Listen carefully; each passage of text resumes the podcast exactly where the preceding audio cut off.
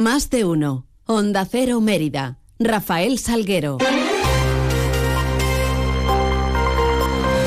Muy buenos días, ¿qué tal? Son las 8 y 20 de la mañana. Tenemos 10 eh, minutos por delante para contar noticias de Mérida y Comarca en este jueves 22 de febrero, donde lo primero que hacemos es echarle un vistazo a los cielos eh, que nos acompañan.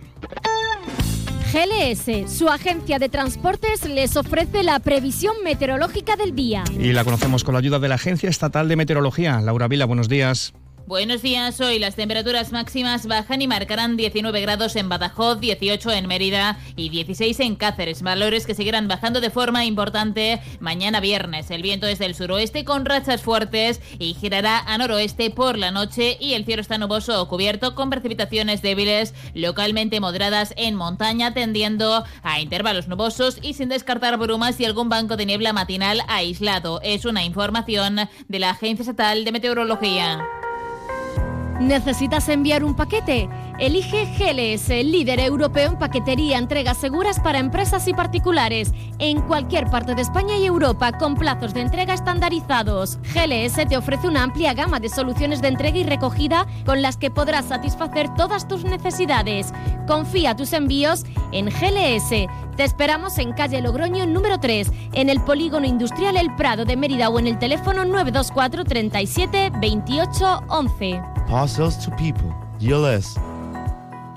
Noticias en Onda Cero Mérida. Regresaba ayer con intensidad la movilización de los agricultores y ganaderos extremeños tras unos días con un perfil algo más bajo, impulsado por las principales organizaciones agrarias. Eh, tuvimos diferentes focos de atención, no hubo incidencias eh, reseñables en la capital extremeña y esas protestas ayer se localizaban fundamentalmente en Cáceres, en Badajoz, en Plasencia y en Coria, además de esa tractorada con importante representación extremeña que desembocó en las puertas del Ministerio de Agricultura en Madrid para exponer las reivindicaciones de todo un sector. Las recordaba el secretario extremeño de la, de la Unión y coordinador también nacional de la Unión de Uniones, Luis Cortés. Lo que solicitamos hoy aquí son competencias exclusivas del ministro de Agricultura, ni de las comunidades autónomas ni de la Unión Europea. La paz, hay que quitar muchísima burocracia impuesta por reales decretos publicados por el Consejo, aprobados por el Consejo de Ministros. Competencia exclusiva del Gobierno de España. Hay que simplificarla y tenemos que hacer que la política agraria comunitaria sea agraria, no medioambientalista. El segundo punto también es competencia exclusiva del Ministerio de Agricultura. Ley de la cadena alimentaria.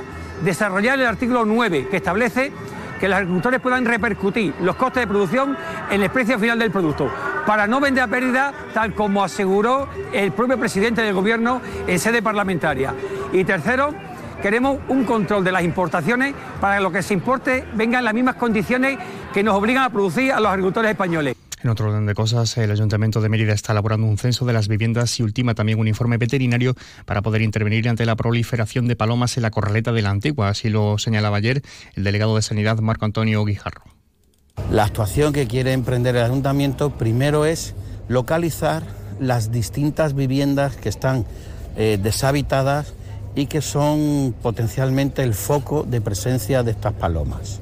Una vez identificadas estas viviendas y localizadas, se ha hecho un informe de la policía local para dar eh, testimonio de, que las viviendas están deshabitadas. siguiente paso ha sido pedir eh, la referencia catastral de estas viviendas en la delegación de urbanismo. Con esta información, la veterinaria del Ayuntamiento de Mérida, de la Delegación de Sanidad, está emitiendo un informe para poder eh, enviárselo a la Junta de Extremadura a la Dirección General de Salud Pública para eh, solicitar colaboración y ayuda para poder actuar en estas viviendas. Y les hablamos también del proyecto de Escuela de Micronegocios eh, que va a desarrollar su próxima edición en Mérida. Este proyecto está, financiado por el SEXPE, abre el plazo de solicitud hasta el 27 de marzo. Se va a desarrollar durante cuatro meses, previsiblemente de abril a julio de este año, y se impartirá de forma presencial en dos sesiones semanales en horario de tarde y con carácter gratuito.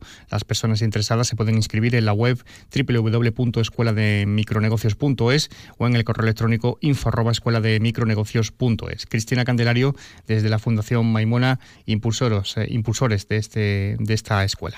Y es un programa que está dirigido a personas emprendedoras que quieran poner en marcha un pequeño negocio o personas empresarias que tengan una microempresa y que necesiten darle una vuelta o, reorientarla o hacer otra cosa diferente de la que, de la que vienen haciendo.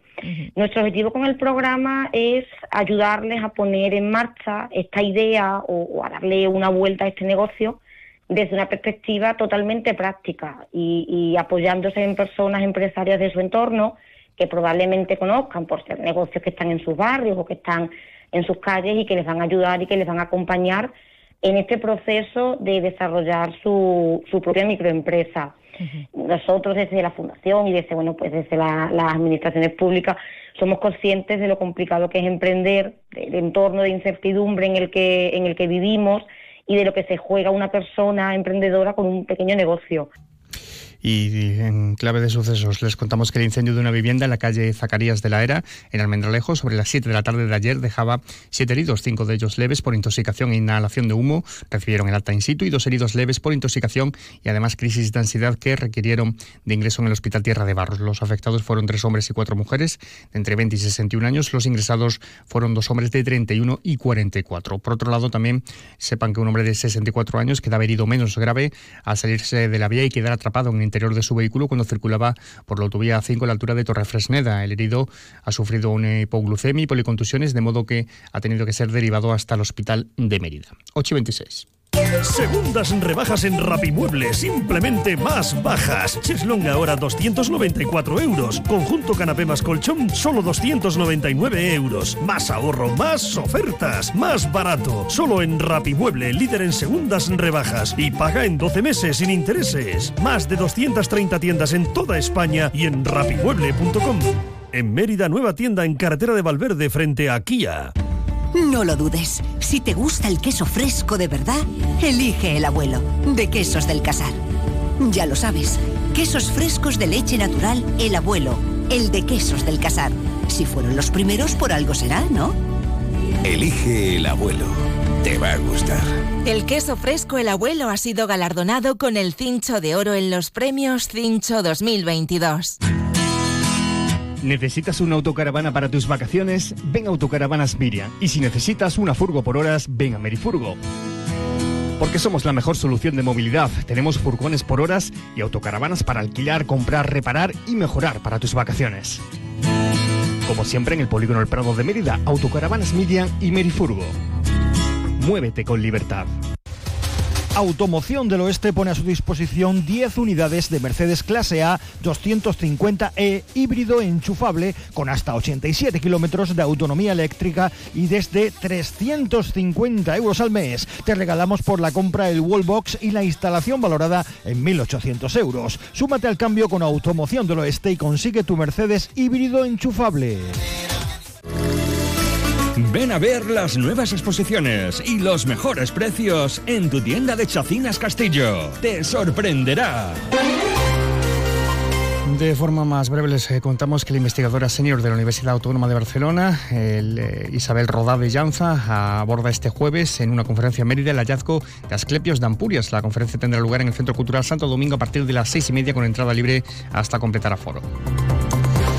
Llamamiento también a la solidaridad. SEU, el que hace de forma urgente el Banco de Sangre de Extremadura. Las reservas actuales no permiten responder a la demanda de los hospitales. Se pueden donar así por las mañanas en los hospitales extremeños y por la tarde los distintos equipos móviles que tiene dispuesto el Banco de Sangre. Y la cofradía infantil que organiza su convivencia solidaria, la Revirá, será este sábado a partir de la una del mediodía en la Plaza de Santa María, con las actuaciones de la Orquesta de la OGE y con agrupaciones carnavaleras. La Sala Trajano programa el próximo sábado también a las ocho y media Culpables, un montaje de la compañía extremeña Atacama que parte de una revisión del papel de la mujer a lo largo de la historia y de lo que de ellas se ha contado. La Delegación de Policía Local y Mayores, que retoma este mes el ciclo de charlas de educación vial en los centros de mayores, concluyen hoy en el Centro de Mayores de la Zona Sur. Y en capítulo de previsiones se presentarán hoy las actividades de la Semana Blanca del Conservatorio y también se dará a conocer el proyecto Emira Escuela. Pues así con este apunte alcanzamos las ocho y media de la mañana. Tendrán más información de la ciudad en boletos. Será a las 11 y 3 minutos. Más de uno Mérida llegará a partir de las 12 y 20 con nuestra compañera Inma Pineda. Toda la información de Mérida se la seguiremos contando a partir de las 2 menos 20. Sigan mientras informados a través de nuestra web y redes sociales y les dejamos ahora la compañía de más de uno con Carlos Alsina. Pasen un feliz resto del día, un feliz jueves.